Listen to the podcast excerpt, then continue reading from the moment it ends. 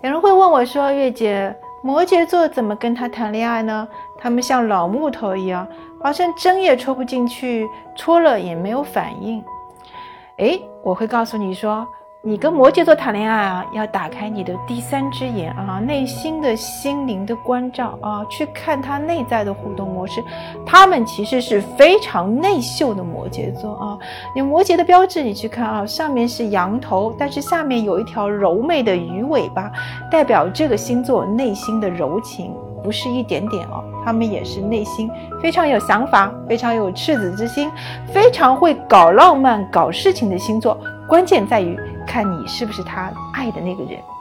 所以说要跟摩羯的相处之道，第一啊，你是要多多去关照他的内心，去看他那内心的那些孩童本质啊，他想要的东西，他需要的东西，他的渴求和他的欲望，你多去关照他的内心，你就会发觉你们俩的心声会渐渐共通。第二个跟摩羯的相处之道是，哎。摩羯是非常喜欢靠谱的伴侣的哈，他们对自己的感情就像管理自己事业一样，是有目标管理的啊，不喜欢说今天这样，明天那样，他们是非常有目标性和目标感的。所以要让摩羯持续感到你很靠谱，你答应的事情都要做到，那么你跟摩羯的感情就会越来越好。我是小眼睛的吴谢月，帮你解答人生的大问题。